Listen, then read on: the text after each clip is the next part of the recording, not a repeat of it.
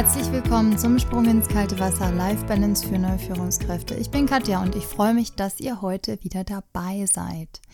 Heute gibt es für dich und euch eine Content-Folge. Und zwar soll es heute darum gehen, ob man als Führungskraft geboren sein muss, um, ja, Führungskraft zu sein. Oder ob Führung wirklich jeder lernen kann. Wie komme ich da drauf? Bei mir war vor kurzem eine junge Frau im Coaching und nennen wir sie jetzt hier mal Eva. Und Ihr wurde eine Teamleiterstelle angeboten und im Prinzip war für sie dann alles klar. Also der Vertrag lag schon auf dem Tisch und irgendwie war alles okay, aber sie hatte halt irgendwie ein komisches Gefühl. Und sie kam dann ins Coaching, weil sie gesagt hat, sie will irgendwie Klarheit haben. Also sie wollte wissen, ob sie eine Führungskraft sein kann. Das war so das Ziel von dieser Sitzung. Und ja, dann ist eben die Frage gewesen, auch für Sie, wer ist denn eigentlich eine gute Führungskraft? Und ja, das haben wir dann in dieser Sitzung rausgearbeitet und auch natürlich, ob sie denn eine Führungskraft sein kann. Jetzt ist auch die Frage, ob jemand als Führungskraft geboren werden kann. Und sicher gibt es in der Vergangenheit oder auch in der Kindheit von dir Erlebnisse, die darauf hindeuten, dass du vielleicht auch mal ganz gerne eine Führungsposition übernehmen könntest. Ne? Das sind dann so die Kids, die haben, ähm, ja, bei uns war es früher noch die Bande, ja, die waren Bandensprecher. Ich weiß nicht, ob es bei dir sowas überhaupt gab. Oder ja, vielleicht einfach auch der Klassensprecher oder die Klassensprecherin. Jetzt ist es aber natürlich nicht so, dass jeder Klassensprecher oder jede Klassensprecherin gleich später eine gute Führungskraft sein wird. Absolut natürlich nicht. Es kann natürlich sein. Was wir aber auch aus der Kindheit mitnehmen können, ist der Stil und die Erfahrungen, die heute unseren Führungsstil noch prägen können.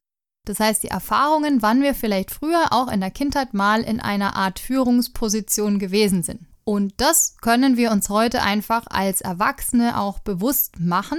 Vielleicht, ich sag mal, kann man sich dann auch die ein oder andere Reaktion auch als Führungskraft dann erklären mit meiner Coachie, also die Eva. Da habe ich mir eins meiner Lieblingstools an Bord geholt und das ist das Kopf-Herz-Ziel-Dreieck. Vielleicht kennst du das ja schon. Das Kopf-Herz-Ziel-Dreieck beleuchtet einmal natürlich die Kopfecke, also die Zahlen, Daten, Fakten-Ecke, dann die Herzecke, also die emotionale Ecke und die Zielecke. Viele Führungskräfte hüpfen ganz oft in ihrer Zielecke schon rum und vergessen so ein bisschen ganz besonders die Herzecke oder die emotionale Ecke und die Kopfecke, die hat die Eva auch total gut auch schon vorbereitet für unser Coaching. Das heißt, sie hat sich Pro- und Kontralisten gemacht und hat sich das vorher schon überlegt, ob das jetzt gut ist oder nicht gut ist. Und ja, sie kam aber trotzdem nicht so auf den grünen Zweig. Was Eva sich jetzt für Fragen gestellt hat, ist vielleicht auch ein Anhaltspunkt für dich, wenn du dich mit dem Thema Führungskraft Ja oder Nein beschäftigst. Warum will sie denn Führungskraft werden? Ist es aus einem inneren Wunsch heraus, aus Karrierezwecken, wegen des Dienstwagens oder wegen des Teams, was sie gerne unterstützen möchte? Grundsätzlich fand Eva heraus, dass sie gerne mit dem Team arbeiten möchte. Das heißt, das höhere Gehalt, das war jetzt gar nicht so dramatisch wichtig. Dienstwagen gab es auch keinen, also es war ihr auf jeden Fall ein Anliegen, das Team vorwärts zu kriegen. Trotzdem war da noch was, was sie unglaublich gestört hat und da haben wir jetzt ganz genau hingeschaut. Um das rauszufinden, sind wir gemeinsam in die Zukunft gegangen und sie hat sich vorgestellt, wie so ihr Alltag ausschauen könnte. Also, das heißt, welche Aufgaben hat sie, welche Verantwortungen, wie ist so der Tagesablauf, wen trifft sie denn vielleicht, wer hat alles Einfluss auf das, was sie tut und nicht tut, wie ist das Verhältnis zum eigenen Chef oder in dem Fall der eigenen Chefin, wie kann sie ihre Stärken einsetzen, wo braucht sie vielleicht Unterstützung und welchen Rahmen hat sie für die Führungsrolle. Das heißt, sie ist so mit geschlossenen Augen durch ihr zukünftiges Büro gelaufen und hat den Tag immer bunter und detaillierter aufgebaut. Das Gefühl wurde aber trotzdem nicht kleiner. Und als sie dann näher hinschaute, konnte sie es aber immer besser fassen. Sie fühlte sich nämlich getrieben. Mit geöffneten Augen fiel ihr dann ein, wie diese Stelle eigentlich zustande gekommen ist. Allen in der Abteilung war zu dem Zeitpunkt auch von dem Coaching, was wir hatten, klar, dass sie diese Stelle bekommt, dass sie die übernimmt und auch umsetzt. Sie selbst ist eigentlich nicht wirklich gefragt worden, ob sie das eigentlich möchte. Die herausgearbeiteten Stärken, die wir dann zusammengefasst haben, hatten also nicht wirklich was mit dem dumpfen Gefühl zu tun. Und mit der entsprechenden Begleitung und Unterstützung hat sie auch gesagt, also da kann sie die Position auch auf jeden Fall ausführen. Aber will sie das denn dann auch? Nach einer kurzen Reflexion über den Rahmen, also den letzten Punkt von unserer Liste, wurde dann klar, dass sie die Stelle nicht antreten möchte.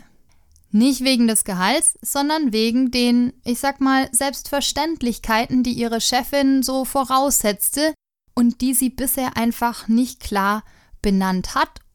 Also die Chefin, aber auch Eva selber. Das sind so, ähm, ja, das machst du dann auch und das machst du auch Geschichten gewesen, wo sie gesagt hat, naja gut, also wie voll wäre denn dann mein Tag? Und diese Zukunftsreise hat ihr dann einfach auch geholfen zu gucken, ja, pack ich das denn überhaupt? Passt das denn alles in meinen Tag rein? Und will ich in diesem Rahmen arbeiten? Eva hat sich also gegen die Leitungsposition entschieden und für sich die beiden Stunden Coaching, also wir haben tatsächlich nur zwei Stunden gebraucht, damit sie einfach Klarheit bekommt, was sie eigentlich für sich möchte und auf dieser Basis hat sie dann auch ihre Entscheidung getroffen. Wenn sich jetzt bei dir ein komisches Gefühl meldet, dann erlaub dir gerne da einfach auch hinzuschauen. Dass du es freundlich betrachtest und dass du überlegst, wie genau du es in deine nächste Entscheidung mit einbeziehen möchtest. Zur Frage, ob jetzt jeder Führung lernen kann oder nicht, gibt es natürlich unterschiedliche Meinungen. Also ich glaube, dass bei einer guten Selbstreflexion und der Bereitschaft, bei sich anzufangen, und ja, für mich kommt Selbstführung sowieso vor der Teamführung, dass da sehr, sehr viele Menschen eine gute Führungskraft sein können und ihre Führungsposition und ihre Führungsrolle auch gut umsetzen können.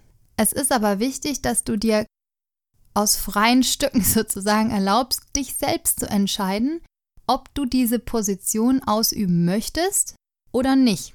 Und wenn du sie ausüben möchtest, dann ganz klar sagen, unter welchen Rahmenbedingungen du das eben gerne umsetzen möchtest. Und diesen Rahmen dann eben auch an deine nächste Chefin oder deinen nächsten Chef kommunizieren, damit du da auch sicher sein kannst, dass du einen guten Rahmen hast, um dein Team gut führen zu können. Zweitens ist es wichtig, dass du auf das Team schaust. Führung wird nicht nur durch die Führungskraft gestaltet und ist erfolgreich nur aufgrund einer herausragenden Führungskompetenz, sondern Erfolg ist an einen sozialen Prozess gebunden. Das heißt, die Mitarbeiter und Mitarbeiterinnen und die Führungskraft gestalten den gemeinsam. Deshalb ist es auch für Führungskräfte wichtig, sich seine Leute anzuschauen.